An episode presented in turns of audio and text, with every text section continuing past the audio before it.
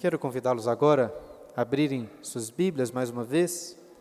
Abram lá no livro do Gênesis, primeiro livro da Bíblia, Gênesis capítulo 13. Estamos estudando este livro aqui na nossa igreja e hoje vamos continuar aí de onde paramos, no versículo 5 até o versículo 18, final do capítulo. Gênesis 13, de 5 a 18, diz assim a palavra do Senhor. Ló que ia com Abrão, também tinha rebanhos, gado e tendas, e a terra não podia sustentá-los para que habitassem juntos, porque eram muitos os seus bens, de sorte que não podiam habitar um na companhia do outro. Houve também contenda entre os pastores do gado de Abrão e os pastores do gado de Ló. Nesse tempo, os cananeus e os fariseus habitavam essa terra. Disse Abrão a Ló: Não haja contenda entre mim e ti, entre os meus pastores e os teus pastores, porque somos parentes chegados. Acaso não está diante de ti toda a terra? Peço-te peço que te apartes de mim. Se fores para a esquerda, irei para a direita, se fores para a direita, irei para a esquerda. Levantou Ló os olhos e viu toda a campina do Jordão, que era toda bem regada antes de haver o Senhor destruído Sodoma e Gomorra, como o jardim do Senhor, como a terra do Egito, como quem vai para Zoar. Então, Ló escolheu para si a campina do, do Jordão e partiu para o Oriente. Separaram-se um do outro. Habitou Abrão na terra de Canaã e Ló nas cidades da campina. E ia armando as suas tendas até Sodoma. Ora, os homens de Sodoma eram maus e grandes pecadores contra o Senhor. Disse o Senhor a Abrão, depois que Ló se separou dele: Ergue os olhos e olha desde onde estás para o norte, para o sul, para o oriente e para o ocidente. Porque toda essa terra que vês eu te darei, a ti e a tua descendência para sempre. Farei a tua descendência como o pó da terra, de maneira que se alguém puder contar o pó da terra, então se contará também a tua descendência. Levanta-te Percorre todo, percorre essa terra no seu comprimento e na sua largura, porque eu te darei. E Abraão, mudando as suas tendas, foi habitar nos carvalhais de Manre, que estão junto a Hebron, e levantou ali um altar ao Senhor. Até aqui a palavra do Senhor, que Ele nos abençoe. Um economista francês do século XIX, chamado Frédéric Bastiat, escreveu um pequeno, mas genial livro chamado O que se vê e o que não se vê, que é também o título deste sermão. Mas o livro começa com a história de um comerciante chamado James, que estava muito chateado pois tinha acabado de ver o seu filho descuidado quebrar, quebrar um painel de vidro da sua loja. E tentando ver o lado, o lado positivo, Algumas pessoas que viram aquele acidente disseram assim: o que seria dos vidraceiros se os painéis de vidro nunca quebrassem? E de fato eles viram o vidraceiro indo até ali, colocando outro painel de vidro, ganhando o seu dinheirinho e ficando muito feliz, pois pôde comprar o leite que queria para os seus filhos. Além disso, o dono do mercado do leite ficou feliz com aquela venda e assim por diante. Esta movimentação que vemos acontecer no mercado leva muitos economistas a afirmarem que é bom que as coisas estraguem, para que assim as pessoas possam gastar dinheiro, movimentar a economia, deixando muitas pessoas satisfeitas com as suas vendas e compras. O que, que você acha dessa teoria? Parece fazer sentido, não é mesmo? Isso se consideramos o que se pode ver: o vidraceiro feliz, o dono da mercearia que vendeu leite feliz e assim por diante. No entanto, Bastiat vai chamar a atenção para o que não se pode ver nesse cenário. E o que não se vê? Que se James, aquele lojista do começo da história, não tivesse de comprar outro painel de vidro, poderia comprar outra coisa, por exemplo, um par de sapatos que estava precisando. O sapateiro ficaria também feliz com aquele dinheiro da venda, pois também o usaria para comprar leite para os seus filhos no mercado. O, mercado, o, dono do mercado ficaria feliz e também assim por diante. Qual que é a diferença entre esses dois cenários? Que se o painel de vidro não tivesse sido quebrado, a economia iria se movimentar da mesma forma, mas com uma vantagem, de que uma pessoa a mais estaria satisfeita neste processo. Quem? James, o lojista, estaria mais feliz, obviamente. Logo, irmãos, é evidente, sem sombra de dúvidas, que painéis de vidro quebrado não são bons para a economia. Muito pelo contrário. E por incrível que pareça, depois vocês podem conferir aqui com o doutor Humberto, muitos economistas, PhDs, ignoram aquilo que é tão claro e defendem teorias econômicas de que é bom que as coisas se estraguem. E por que, que eu estou falando dessas coisas? Primeiro, porque eu gosto de economia e, em especial, gosto muito deste livrinho do Frederic Bachar. Mas, mais do que isso, eu queria dar para vocês um exemplo muito simples de como pessoas inteligentes até, que são guiadas apenas por aquilo que estão vendo, sem considerar o que não se pode ver, caem em tolos enganos. Um homem que vê a beleza de uma mulher que quer se casar com ela, mas não vê a sua falta de virtude. Que vê a, a excelente oportunidade de emprego em outra cidade, mas não vê as consequências negativas para a mudança de sua família. E o texto da meditação de hoje que lemos narra a história de dois homens, Ló, que considerou apenas o que se vê, e Abraão, que pela fé confiou naquilo que não se vê. Mas antes de entrarmos na história, vamos lembrar aqui do histórico destes dois. Abraão é, é um personagem muito importante nas Escrituras, porque ele é o grande patriarca dos israelitas, é o grande pai da fé dos cristãos. E desde o final, ali, o final do capítulo 11, estamos aprendendo sobre a sua história. Abraão era um homem pobre, idólatra, que habitava na cidade de Ur, onde Deus o chamou e disse para ele sair da sua terra da sua parentela e da casa de seus pais, pois Deus queria levá-lo para uma outra terra e ali o abençoar grandemente, fazendo dele uma grande e poderosa nação. A princípio, já vimos que Abraão teve dificuldades em obedecer o chamado de Deus. Ao invés de sair da casa do seu pai, ele saiu da terra junto com seu pai, para ir até a terra que Deus lhe mostraria. Mas ele também falhou em não completar a jornada, pois parou no meio do caminho. Apesar das dificuldades, o fato é que após a morte do pai, Abraão, nós aprendemos, obedeceu a Deus, terminou a sua jornada e chegou até a terra prometida. A única falha ainda é que ele não tinha deixado a sua parentela, como Deus havia dito para ele deixar, pois Ló, o seu sobrinho, ainda estava com ele. Mas o Senhor possui formas misteriosas de cumprir os seus propósitos. E hoje veremos que as circunstâncias forçarão Abraão a deixar o seu sobrinho Ló, como eu entendo que ele deveria ter feito desde o início. E no último domingo nós vimos com mais clareza as falhas, a falta de maturidade do pai Abraão. Mas nós já falamos mal, mal o suficiente sobre este nosso pai da fé. Não precisamos voltar nisso. O fato é que Deus o amava de tal maneira que foi até o Egito, o libertou, o salvou e o trouxe novamente para a sua presença para a terra da sua bênção, de onde Abraão nunca deveria ter saído. E ali, na terra abençoada, Abraão invocou o nome do Senhor, conforme lemos no finalzinho aí do versículo 4 do capítulo 13. E foi aí que paramos da última vez. Hoje vamos continuar com o versículo 5. Quero ler novamente, que diz assim: Ló, que ia com Abraão, também tinha rebanhos, gado e tendas.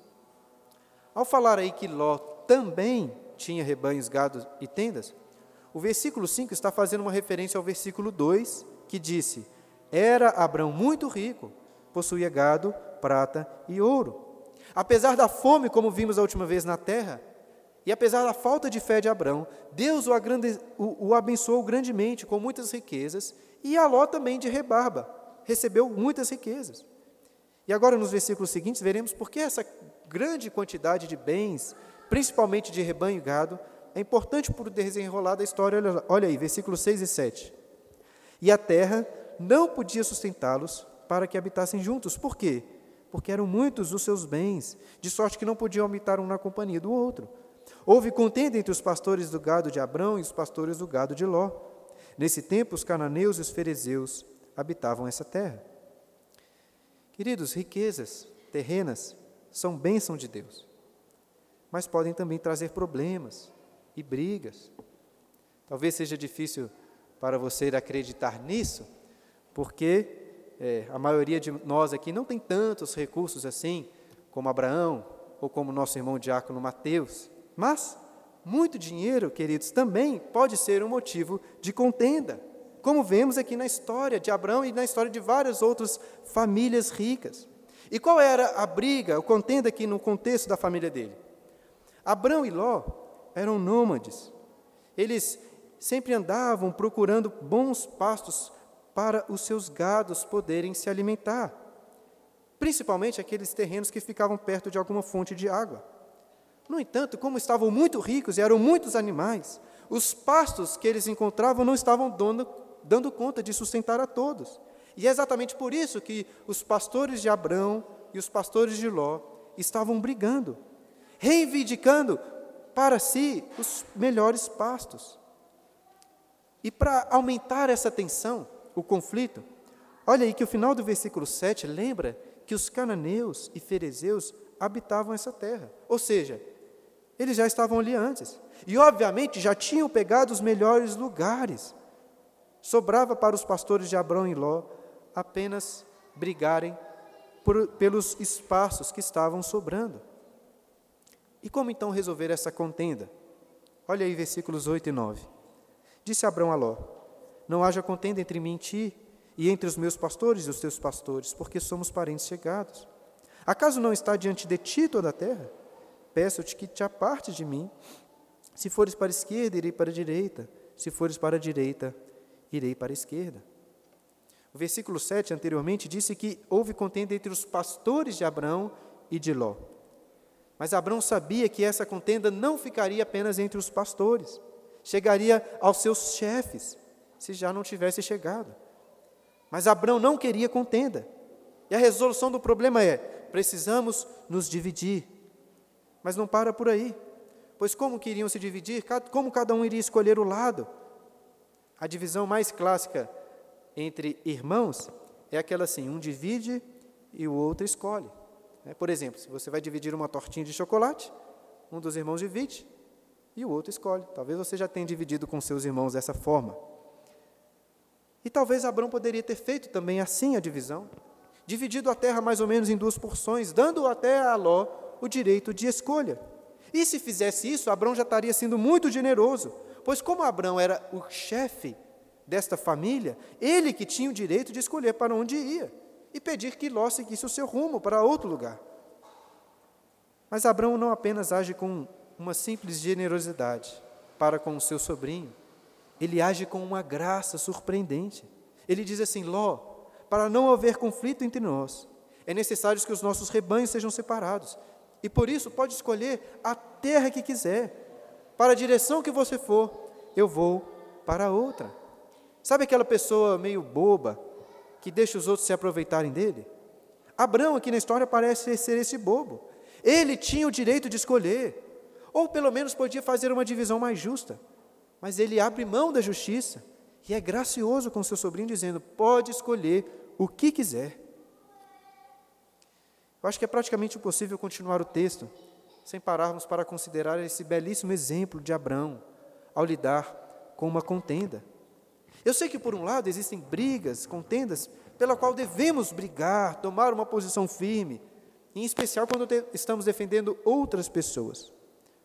Mas quando o conflito é com você, se você quer resolvê-lo, basta abrir mão dos seus direitos.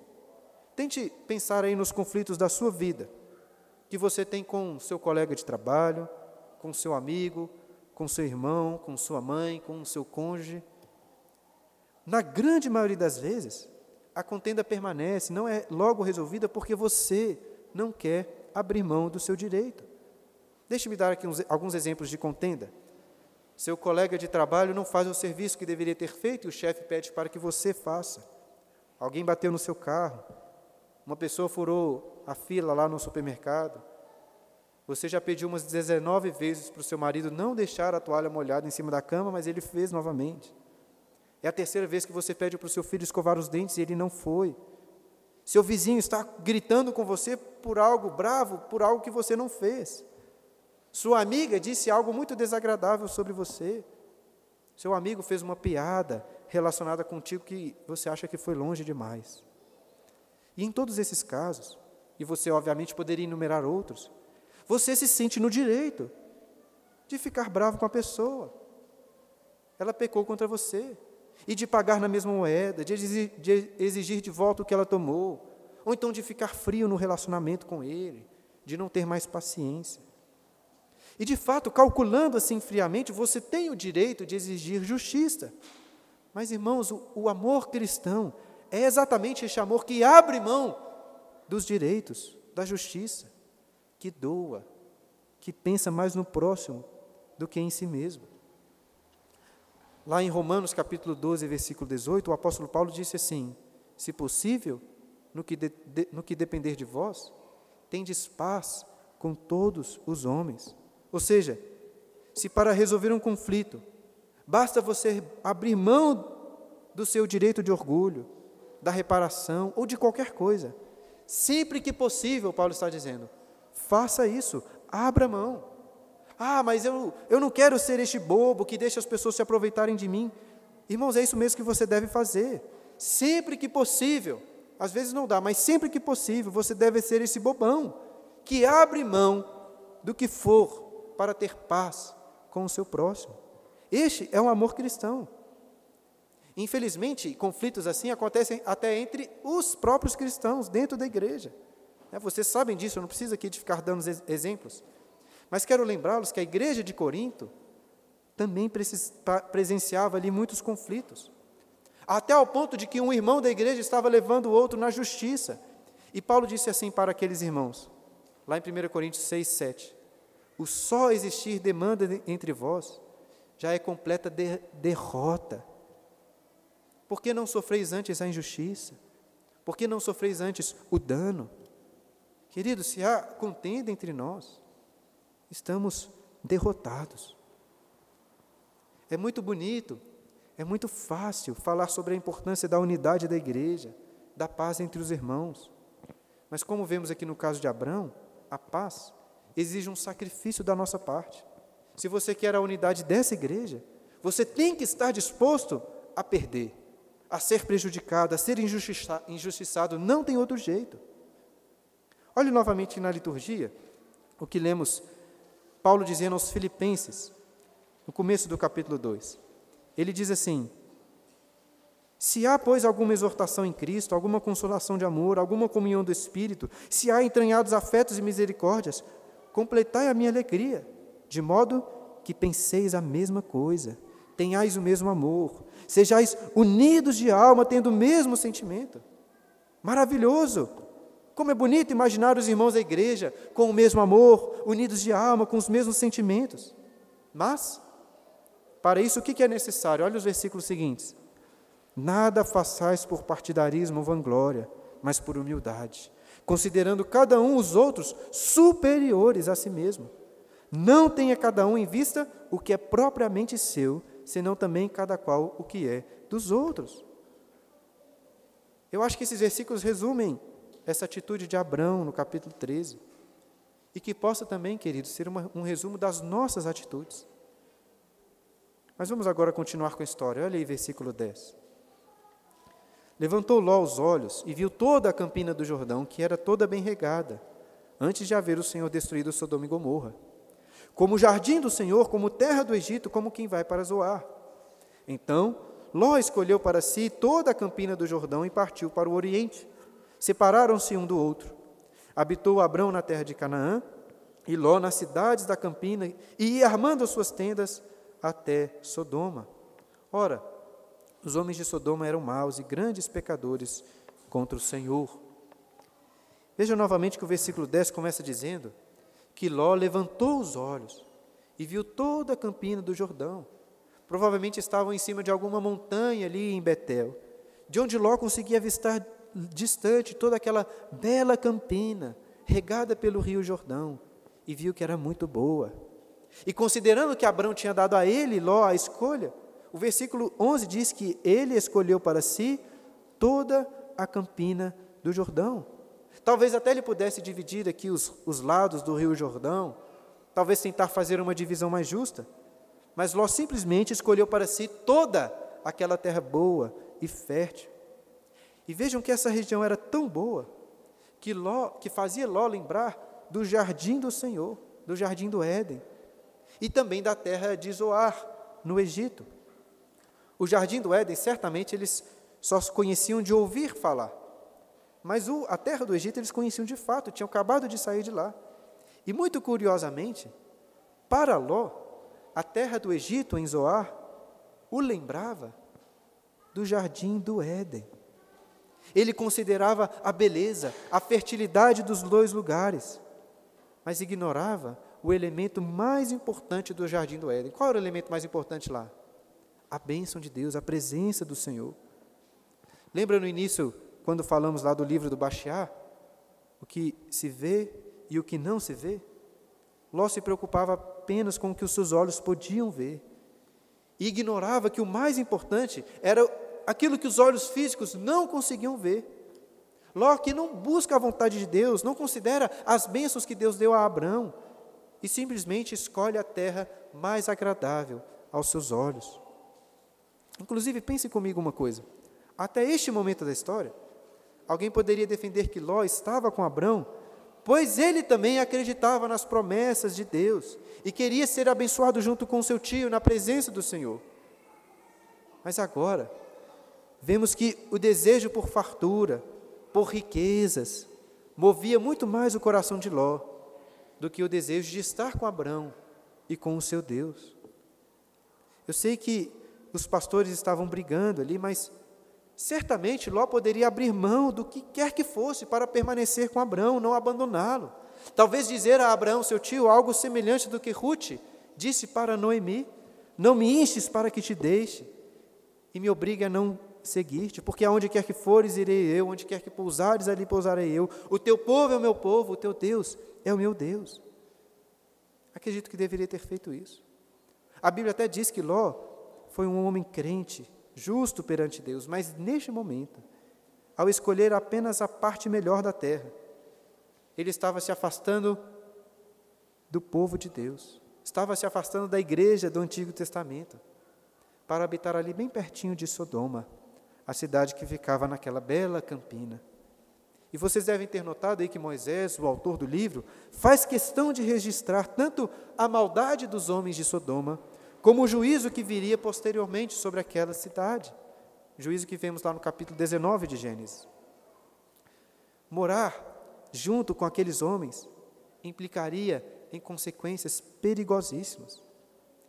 E eu não sei se Ló já tinha ouvido falar sobre a maldade dos homens de Sodoma. É o versículo 13 aqui, pode ser simplesmente um comentário do autor do livro, algo que não era necessariamente conhecido pelos personagens da história. Mas de toda forma, Moisés quer antecipar as consequências de se afastar das bênçãos de Deus.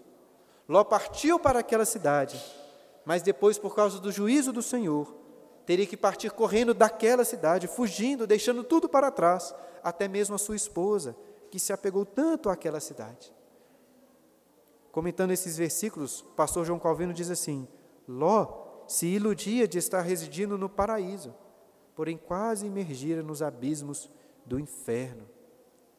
Por um lado, eu não acho que o problema seja simplesmente o de habitar perto daqueles homens de Sodoma, como o texto diz aí, que eram maus e grandes pecadores contra o Senhor, no versículo 13. Até porque os cananeus, perto de quem Abrão iria viver, também eram maus, também eram pecadores contra o Senhor. Mas existe uma diferença significativa aqui entre Abrão e Ló. Porque Abrão, durante toda a sua vida, viveu em Canaã, perto daqueles homens maus, mas como um forasteiro, habitando em tendas. Ele não construía casas, ele construía apenas altares para invocar o nome do Senhor. A história de Ló é diferente. Por enquanto, aí o versículo 12 diz que Ló, olha só no final, ia armando as suas tendas até Sodoma. Até aí tudo bem, ainda está em tendas. Mas olha agora, vire aí sua página, capítulo 14, versículo 12. 14, versículo 12, onde que Ló estava? Apossaram-se também de Ló, filho, de, filho do irmão de Abrão, que morava em Sodoma. E depois dessa situação do capítulo 14, Ló voltou de novo para Sodoma. Se você ler lá no capítulo 19, vemos que ele chama os anjos para a sua casa, construindo dentro daquela cidade. Ele comprou ou construiu uma casa ali. Fico pensando se não foi a mulher de Ló que insistiu para ele para que deixassem as tendas e comprassem uma casa no centro da cidade. Ao final de contas, para quem conhece a história da mulher de Ló, sabe que ela gostava muito da cidade de Sodoma. E é isso que faz toda a diferença. Nós não temos como sair do mundo, fugir completamente do contato com homens maus e grandes pecadores contra o Senhor. E, e é evidente que eu não vou dizer para vocês deixarem aí as suas casas e ir morar numa tenda. Mas lembre-se daquela oração que o Senhor Jesus faz em João 17, pedindo assim ao Pai: Não peço que os tires do mundo, e sim que os guardes do mal, que os guarde do mal. Eles não são do mundo, como eu também não sou santifica-os na verdade, a tua palavra é a verdade.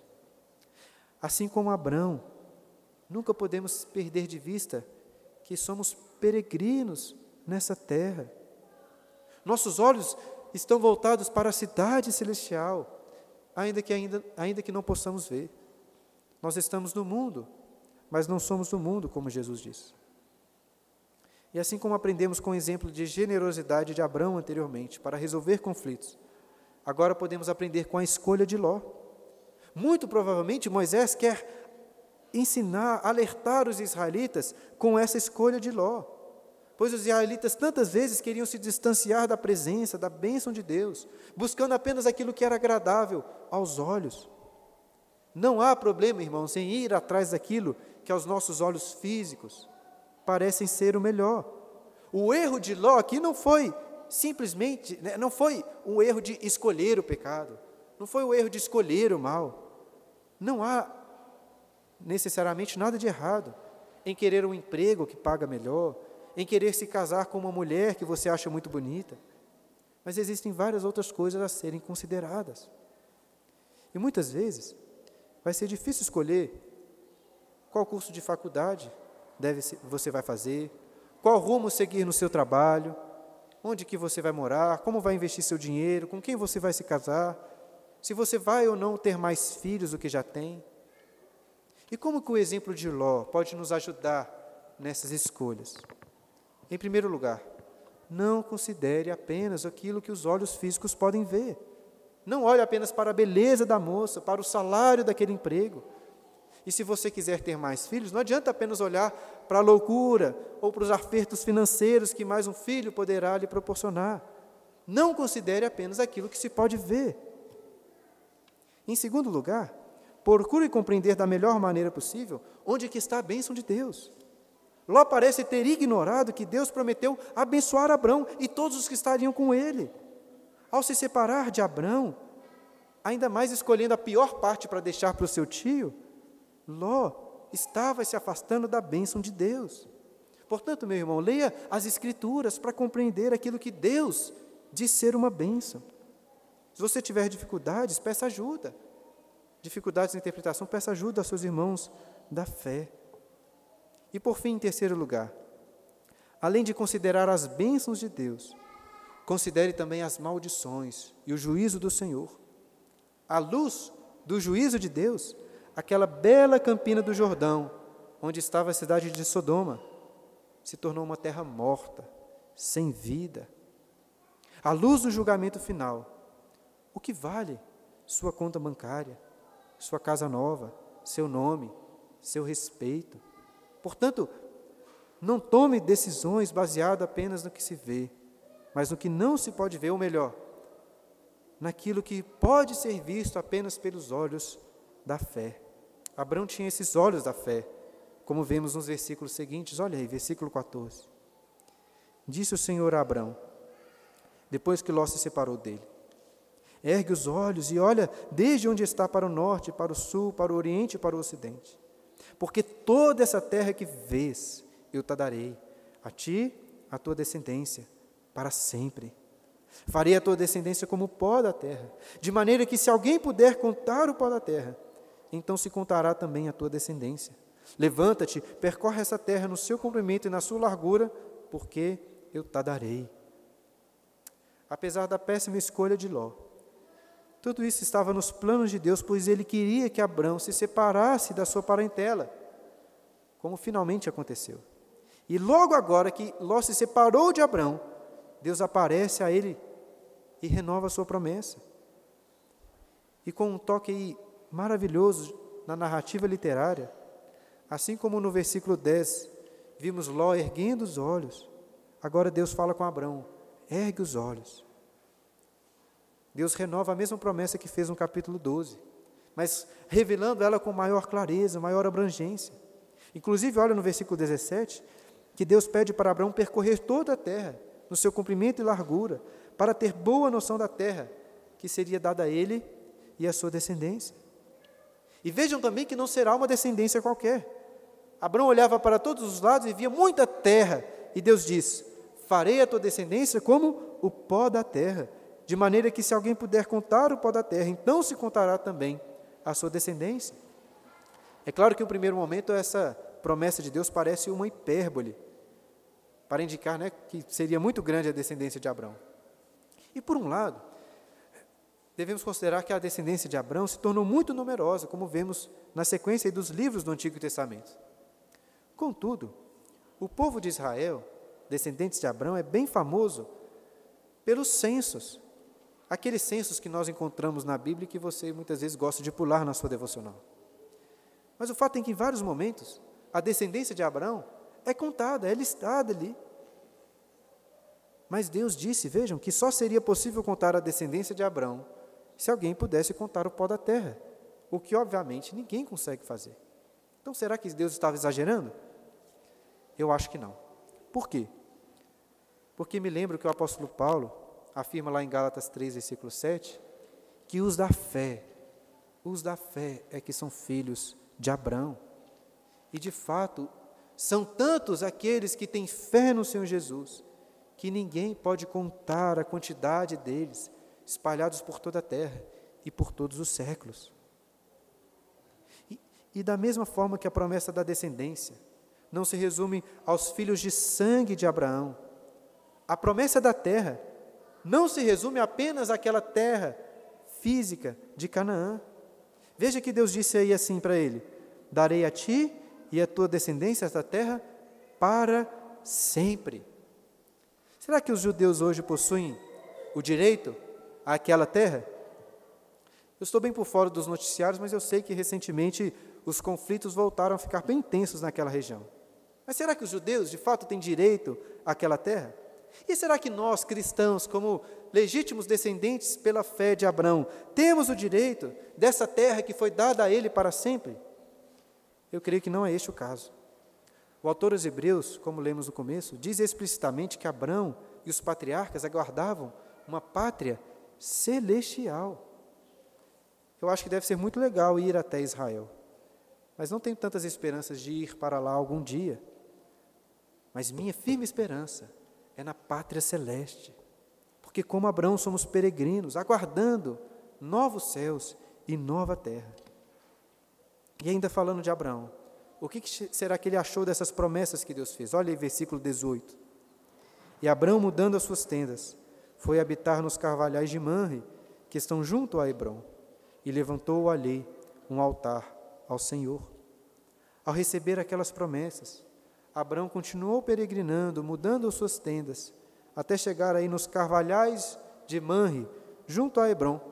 E por ali veremos na sequência que ele se estabelece por um bom tempo, mas sempre em tendas, como um forasteiro, com a firme confiança de herdar aquela terra prometida.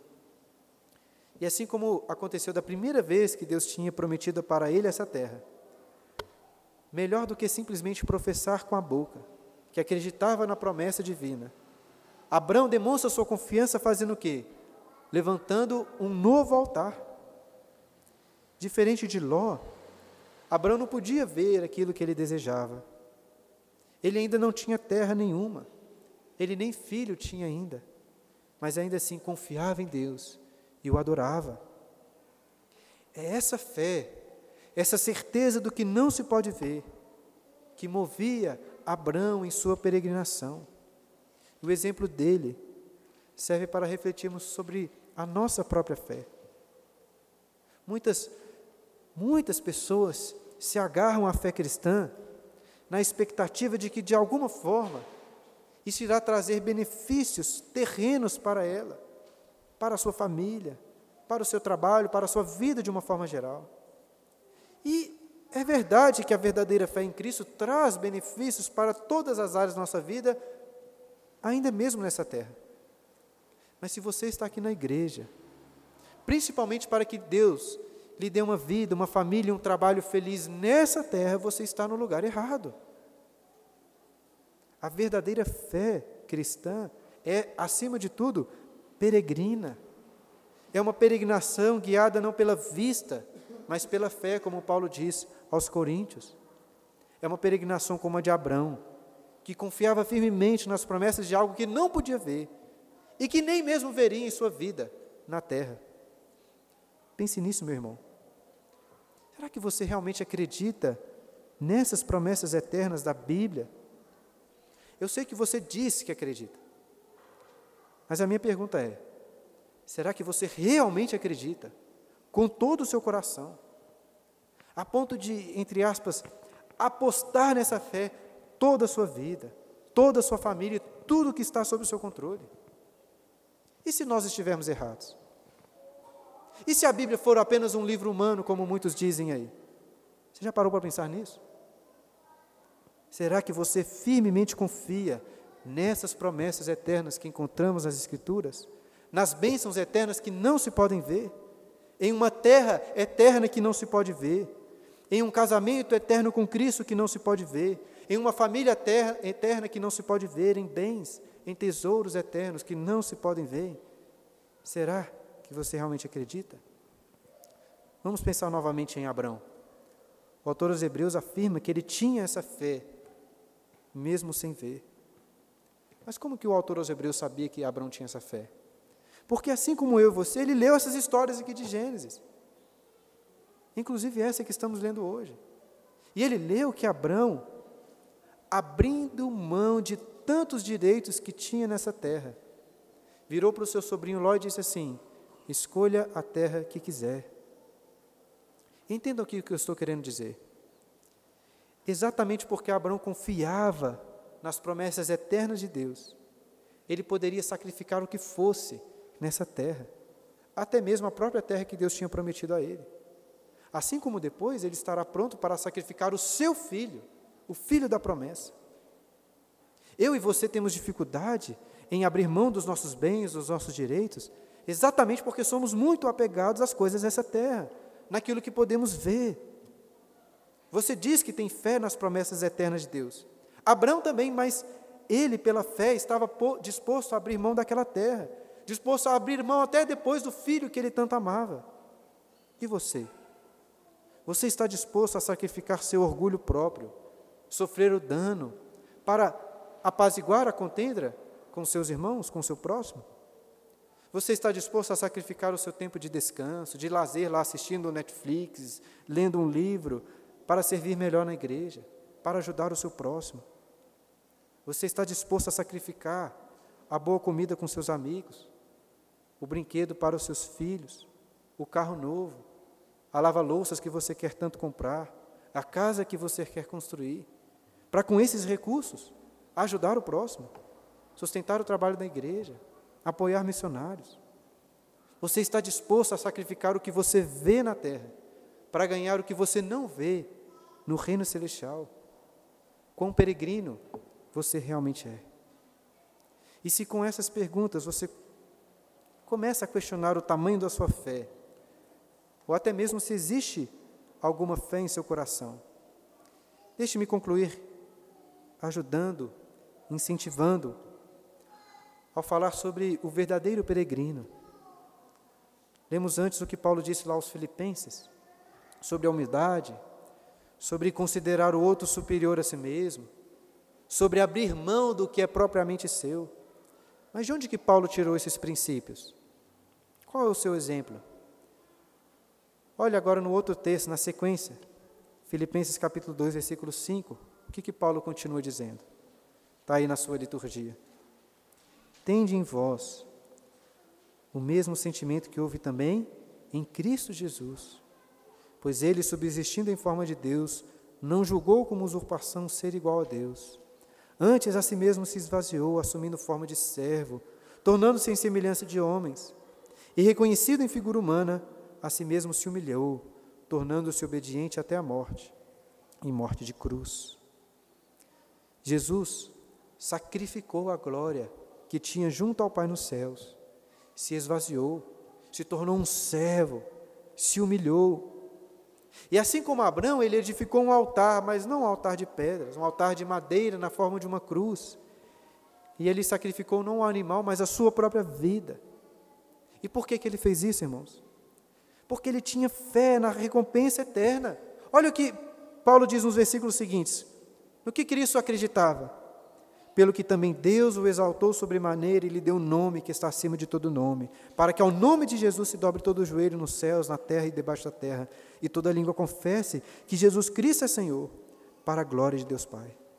Jesus aguardava também essa grande promessa, feita na eternidade, algo que ainda não podia se ver. Portanto, queridos irmãos, tende em vós o mesmo sentimento que houve também em Cristo Jesus sabendo que ele ressuscitou dos mortos em glória, em poder, subiu aos céus, de lá enviou o seu Espírito sobre a igreja. Nós não vemos nada disso hoje, mas cremos. Andamos pela fé, não pela vista, na certeza de que um dia Jesus irá voltar para instituir um reino eterno, novos céus e nova terra, Canaã celestial. Aí sim, onde veremos o que não se pode ver, onde fé e vista serão a mesma coisa. Que Deus nos dê um verdadeiro coração peregrino, que anseia por este reino eterno do nosso Senhor Jesus.